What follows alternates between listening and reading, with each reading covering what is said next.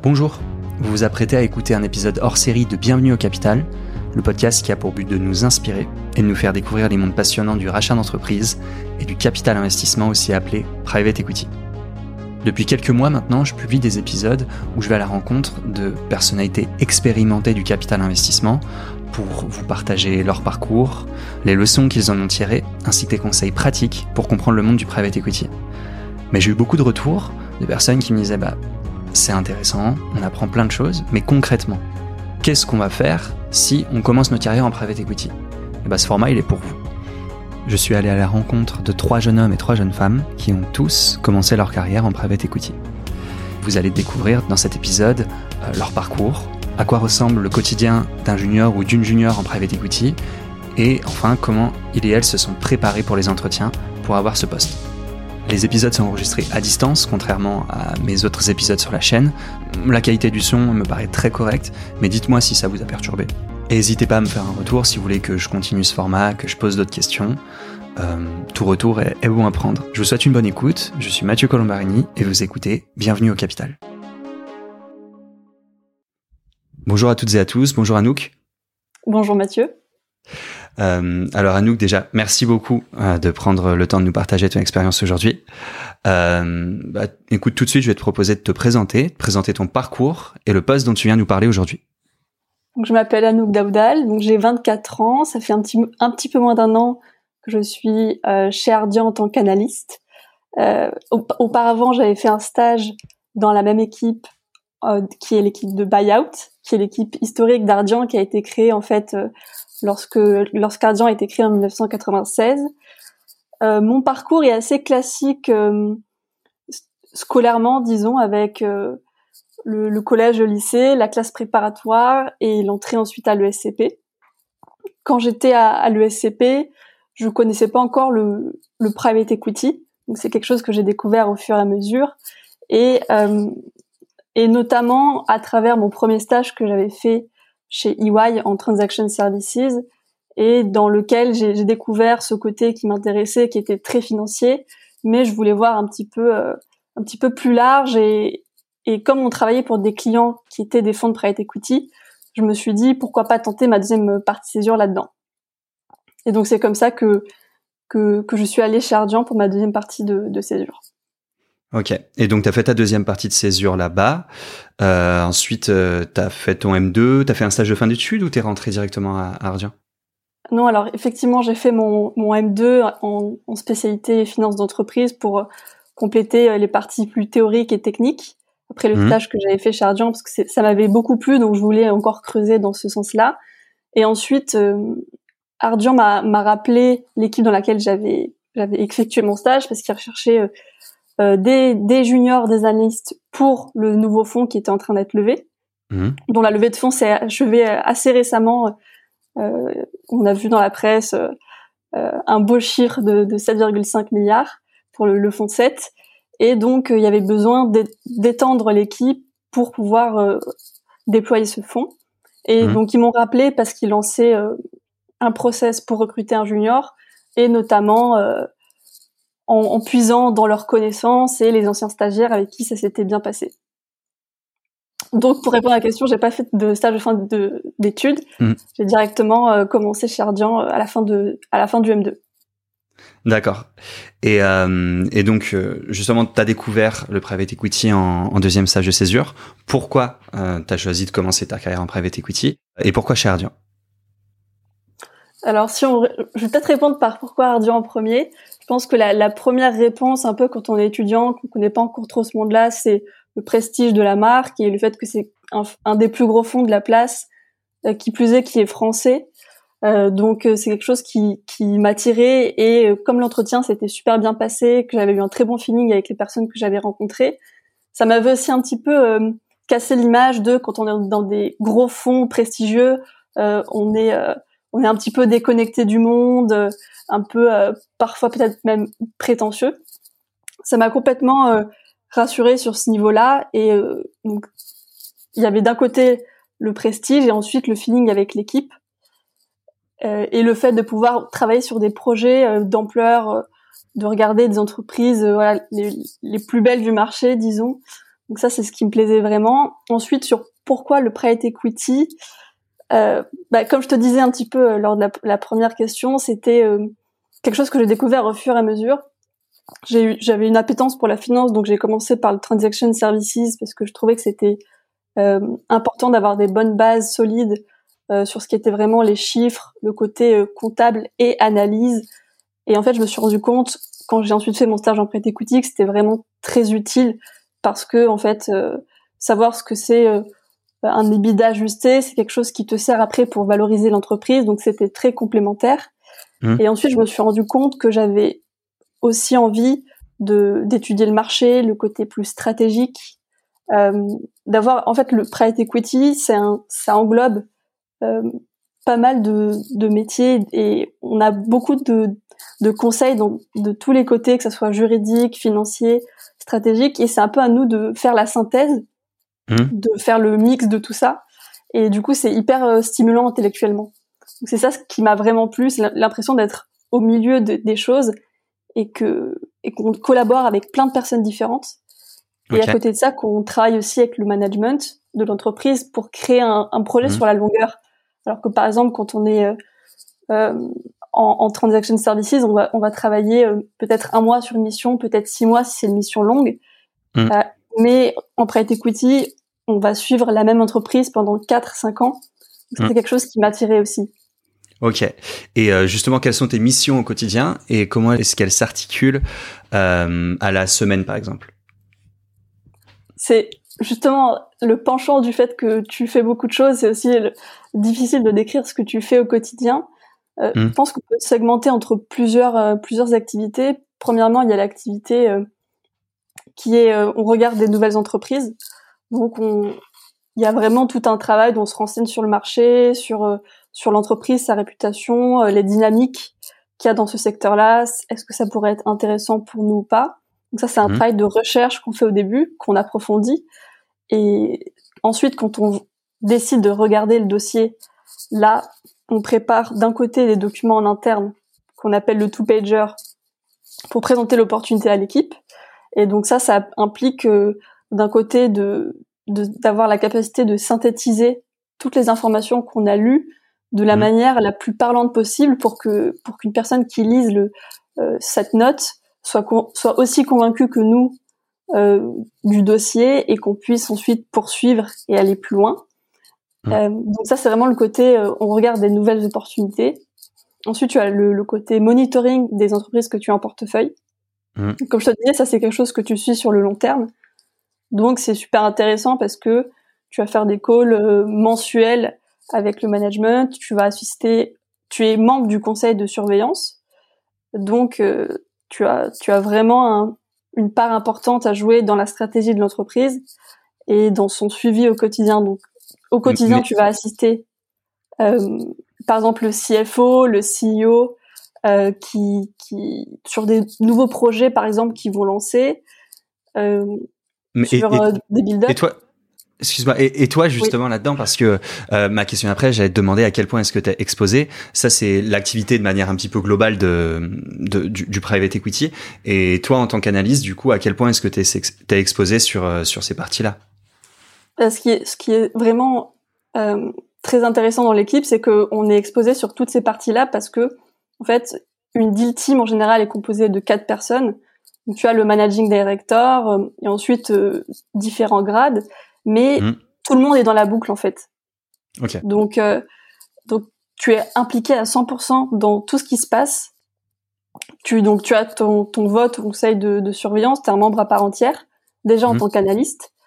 Euh, donc ça c'est quelque chose aussi que j'avais déjà remarqué quand j'étais stagiaire dans l'équipe parce que plus tu plus tu progresses et plus tu avances, plus l'équipe te fait confiance et, et tu es vraiment intégré. Et en tant qu'analyste, c'est encore plus vrai parce que tu, tu passes, disons, à, une étape supérieure. Tu es là 100% du temps sur une durée euh, qui est, on espère, longue. Donc, mmh. euh, tu es vraiment très impliqué dans tout. C'est-à-dire que il n'y a pas de, de conversation dans laquelle tu n'es pas parce que tu n'es que analyste. Donc ça, c'est ça, c'est super important. Et c'est aussi mmh. euh, euh, un des atouts, je pense, de l'équipe.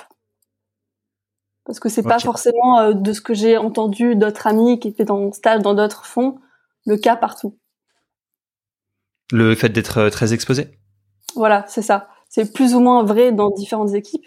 Et je sais que chez Ardian et, et, au buyout, c'est quelque chose qui, qui est très important. Et du coup, d'un côté, on a beaucoup de responsabilités, euh, mais de l'autre, on a notre travail qui est vraiment récompensé et valorisé. Donc c'est, c'est mmh. ça, c'est vraiment super intéressant. Super. Euh, super. Et justement, tu me parles de l'équipe. Euh, comment est l'ambiance? Est-ce qu'il y a d'autres juniors? Euh, Est-ce que tu peux nous en parler un petit peu? Oui, tout à fait. Euh, l'équipe est, est, assez jeune, donc il y a, il y a, donc on est deux analystes et quatre investment managers. Donc un mmh. peu ce qu'on peut considérés comme les juniors de l'équipe et ensuite il y a trois autres grades.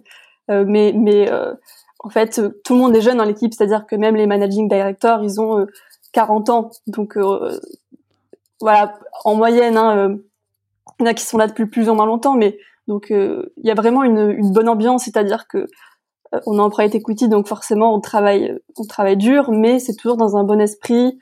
On se, on se serre les coudes et, et on ressent la bonne ambiance au travail et, aussi euh, c'est quelque chose qui est très important bah, quand tu travailles en deal team parce que tu passes beaucoup de temps ensemble, tu prends les décisions ensemble pour les entreprises que tu que tu suis, etc. Donc c'est c'est hyper important euh, d'avoir cette bonne ambiance là et de euh, d'aller boire le verre le vendredi soir pour la fin de la semaine, etc. Ok, bon en ce moment c'est sûrement un petit peu compliqué. Oui. Mais on a hâte que ça réouvre. J'imagine, c'est pour bientôt. Euh, est-ce que est-ce qu'il y a un moment marquant euh, de ton expérience que tu aimerais nous partager? Alors j'ai eu la chance de travailler sur du coup mon premier deal et d'avoir une entreprise maintenant en portefeuille qui est AD Éducation. Euh, je dis la chance parce que c'est vrai que pour vraiment faire un deal jusqu'au bout, il y a plein de paramètres qui rentrent en compte, aussi bien internes qu'externes, de la concurrence de, des autres fonds sur un marché en plus qui depuis le Covid euh, euh, est de plus en plus compétitif. Donc il y a plein de paramètres qui font que faire un deal c'est pas euh, quelque chose qui est, qui est simple et, et il faut il faut beaucoup de disons de, de paramètres qui, qui s'alignent et d'étoiles qui s'alignent au même moment. Mmh. Donc j'ai eu la chance de faire ça alors que, que ça fait moins d'un an que je suis dans l'équipe. Donc donc mon, mon meilleur moment pour l'instant c'était vraiment le quand on a signé, euh, on, a, on, a, signé le deal, c'était euh, juste avant Noël. Mmh. Donc c'était, euh, c'était en fait quatre cinq mois de travail qui étaient qui étaient récompensés avec une une belle victoire et et la conviction que qu'on faisait un super deal et que et qu'on avait hâte aussi de commencer justement à, à travailler avec le management pour mettre en place tout ce mmh. qu'on avait tout ce qu'on avait vu pendant toutes ces tous ces mois de, de due diligence. Mais justement, comment ça se passe alors? Une signature, est-ce que euh, euh, vous êtes plein de personnes et vous passez une après-midi à signer euh, des, des, centaines de documents? Enfin, Comment ça se passe concrètement, une signature Alors ça, c'était pré-Covid. Mmh. donc là, on a tout fait quasiment à distance parce que maintenant, avec avec DocuSign, comme les signatures sont reconnues juridiquement, il n'y a pas de problème. Donc on a fait on a fait tout tout à distance et donc forcément c'est c'est un peu moins moins fun que ça peut l'être euh, si on fait ça en étant tous dans la salle, parce qu'en fait, il y a des personnes avec qui on a parlé quasiment tous les jours au téléphone pendant des mois qu'on a en fait euh, jamais vu en vrai. Euh, mmh. Par exemple, les avocats qui nous ont assistés sur le dossier. mais c'est vrai qu'après, il y a un côté aussi assez juridique sur cette partie-là que j'ai complètement découvert et qui est aussi super intéressant.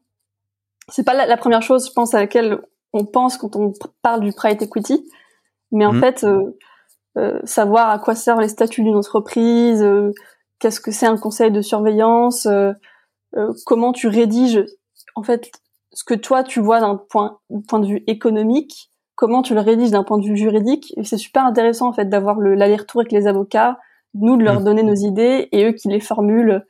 donc c'est aussi quelque chose qui m'a beaucoup plu et que j'ai complètement découvert. Ok, ben justement, le, c'est un retour que j'ai beaucoup en faisant ce podcast, que l'aspect juridique est hyper important. Euh, et j'ai fait un premier épisode avec, Loïc Jeanbrun sur les packs d'actionnaires.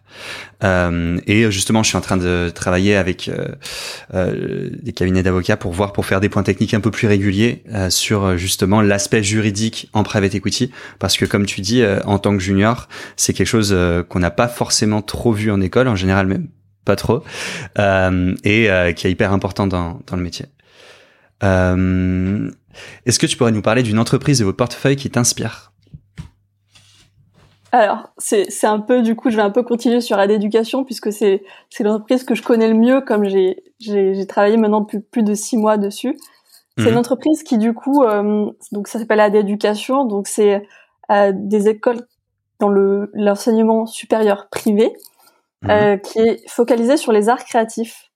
Euh, donc c'est un groupe qui est français mais qui s'est étendu en, en, Europe par euh, par fusion acquisition et mhm. Et c'est un business model qui est très intéressant euh, dans l'éducation parce que tu as une, une très bonne visibilité sur les revenus. Parce que tes étudiants qui sont là au début de l'année, ils vont a priori la plupart rester jusqu'à la fin.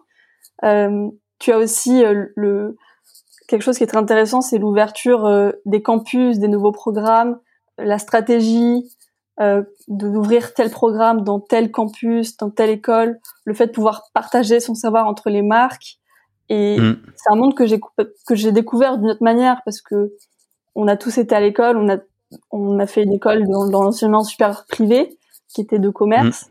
Et donc là, c'est assez intéressant de voir un peu les dessous de comment ça se passe et quelle est la stratégie de croissance d'un groupe dans l'éducation. Donc euh, c'est pour ça que euh, ça me plaît beaucoup de suivre euh, de une entreprise comme ça qui en plus a une, ambition à s'étendre en Europe tout en restant sur son cœur de métier qui est les arts créatifs. Et ça, ça lui donne vraiment sa qualité et son unicité. Ok, super. Euh, et depuis, depuis donc que tu es entré à Ardian, on pourrait même prendre euh, en compte le, le, stage et pas juste la partie CDI. Euh, je demandais qu'est-ce que tu as appris? Je pense que ça serait beaucoup trop long à lister pour un seul podcast. Euh, ce que je peux dire, c'est que on apprend des, des nouveaux, nouvelles choses tous les jours. Hmm. En tout cas, en tant que canaliste, que junior, puisque c'est le but de l'interview. Euh, hmm. En fait, comme on, découvre plein de nouvelles choses, que ce soit au niveau, comme je te disais, quand tu regardes une nouvelle opportunité, des nouveaux marchés, euh, que, l'équipe connaît peut-être déjà parce qu'ils ont déjà fait des investissements dans le secteur, toi, du coup, tu dois vite comprendre les dynamiques du marché et, rattraper, disons, la connaissance que l'équipe a déjà de ce, de ce secteur. Donc, tu vas apprendre sur les marchés, tu vas apprendre aussi le côté technique, hmm. parce que tu vas faire tes premiers modèles, euh, tu vas tu vas apprendre aussi le côté juridique, parce que ça, c'est quelque chose qu'on fait pas du tout quand on est stagiaire et qu'on fait en fait que quand on signe un deal et qu'il y a la partie closing où il y a beaucoup de, de juridique. Donc, euh, donc c'est vraiment un apprentissage qui est quotidien. Et aussi après sur euh, sur le relationnel, sur euh, comment gérer les relations avec le management, à quel moment il faut plus affirmer son point de vue, à quel moment il faut laisser le management plus libre de faire ce qu'ils veulent. C'est c'est c'est un côté aussi très humain dans le private equity et, mmh. et il faut apprendre à à tisser des des liens qui font que l'opération se passe bien et qu'on avance dans le même sens. Hmm. Donc il y a, y a, vraiment il y a plein d'aspects qui soient techniques, après aussi de réflexion intellectuelle, de une manière de réfléchir, de réfléchir vite aussi, hmm. euh, une manière d'être créatif sur euh, sur ce qu'on peut proposer euh, pour gagner un deal, parce qu'en fait quand on est sur un marché avec des concurrents qui qui aiment autant l'entreprise que nous, qui sont autant prêts à gagner, le fait de proposer tel tel avantage au management alors que les autres l'ont pas fait, c'est ça qui peut faire la différence ou alors euh, être plus malin que les autres. Et donc euh, ça c'est quelque chose qui s'apprend aussi en observant ce que font les, les autres parce que en tant que junior, c'est pas nous qui sommes euh, leaders dans la stratégie de gestion du, du de l'opération de comment gagner. Par contre, c'est quelque chose qu'on observe et on s'en imprègne pour ensuite quand mmh. on va gravir les échelons pouvoir à notre tour avoir cette faculté d'être euh, d'être flexible et de et de faire les, les, les, bons choix au bon moment pour pouvoir gagner. Tout ça pour dire qu'on apprend vraiment beaucoup tous les jours, aussi, bien sur le plan technique qu'humain. Ok, ok, parfait. Et euh, Euh, comment est-ce que tu as eu le... J'allais te demander le job, du coup tu nous as expliqué entre euh, que c'est parce que tu as fait un stage qui s'est très bien passé que tu as été rappelé. Donc plutôt comment est-ce que tu as eu le, le stage? Est-ce que tu peux nous parler du, du process? Comment est-ce que tu as postulé Les potentiels tours, les différents tours que tu as pu avoir est-ce que tu peux nous en parler? Et si tu as des conseils, des petites astuces, c'est le moment.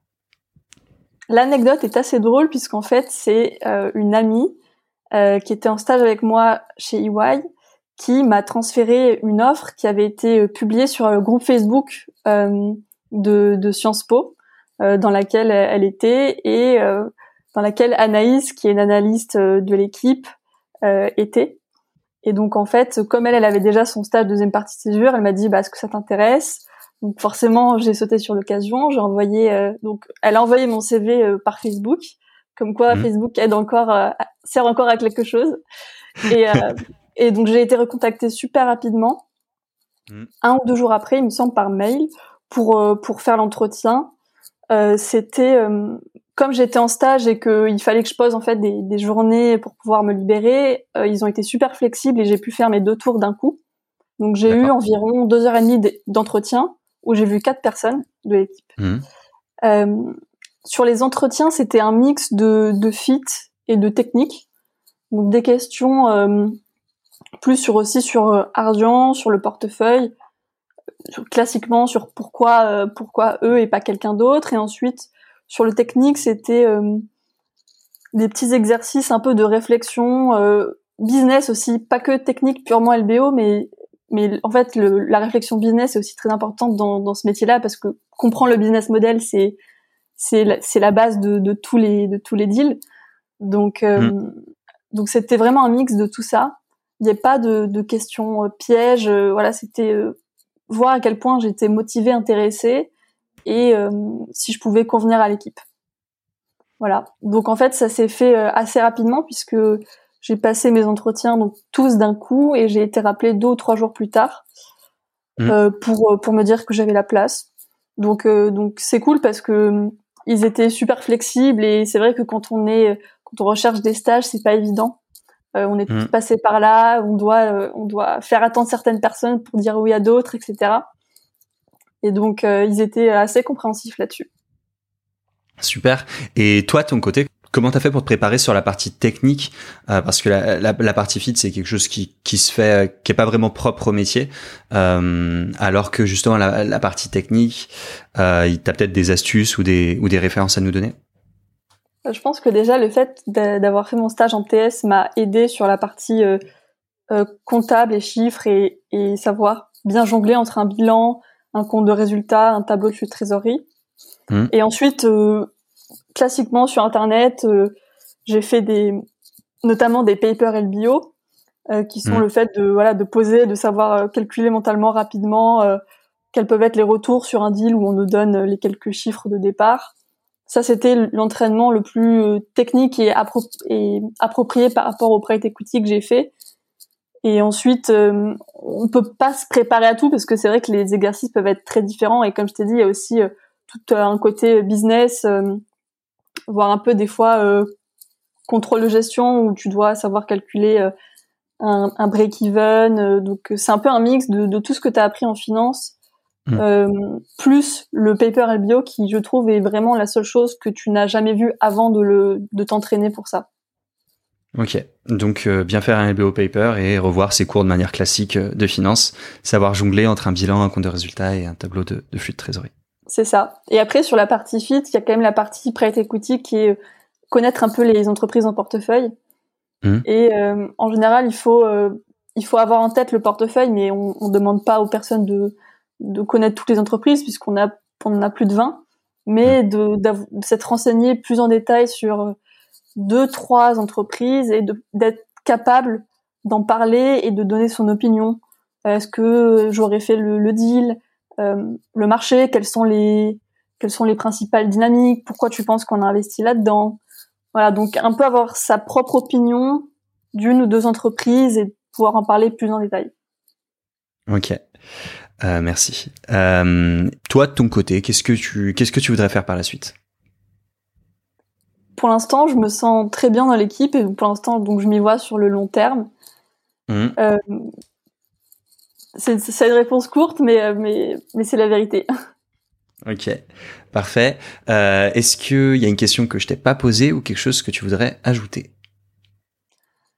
Plus, c'est plutôt quelque chose que je voudrais ajouter. Je trouve que c'est hyper important justement ce podcast et d'en dire un peu plus aux étudiants sur le private equity, ce qu'on fait réellement et comment on est on est rentré dedans. Parce que c'est vrai que euh, c'était il y a pas si longtemps que ça que je cherchais mes mes premiers stages. Et je me rappelle que c'était pas forcément évident et qu'il faut être assez motivé. Et je trouve que c'est déjà un premier euh, un premier marqueur de la motivation que tu as à faire ce métier, c'est d'arriver à décrocher un stage dans un milieu qui est pas forcément toujours très transparent. Parce qu'en fait euh, comme il y a beaucoup de demandes et peu d'offres euh, il faut vraiment se démarquer pour, pour pouvoir faire ça. Donc le fait que les étudiants écoutent ce podcast euh, et ce que tu fais, euh, c'est, je trouve que c'est super important et super utile. Et j'aurais bien aimé l'avoir euh, moi quand je quand j'étais étudiante. Super. Et euh, est-ce que les auditeurs peuvent te contacter? Et si oui, comment? Oui, bien sûr. Je pense que le plus simple, c'est qu'ils me contactent sur mon LinkedIn au nom au nom qui s'affiche. Comme ça, je j'essaie de répondre au plus de personnes possible. Ça dépend des fois de de, de la charge de travail, mais j'essaye en tout cas de d'aider le plus de monde possible parce que j'ai été à, à, leur place et je sais ce que ça fait. Super. Merci beaucoup Anouk. Merci à toi. Bonne journée. Bravo d'avoir écouté jusqu'ici. N'hésitez pas à me contacter sur LinkedIn pour me faire part de vos commentaires ou de vos réactions. Je compte sur vous pour noter cet épisode sur votre application de podcast préférée, pour le partager à tous vos amis, tous vos collègues qui pourraient être intéressés. Et en attendant, je vous embrasse, passez une bonne semaine et gardez la forme.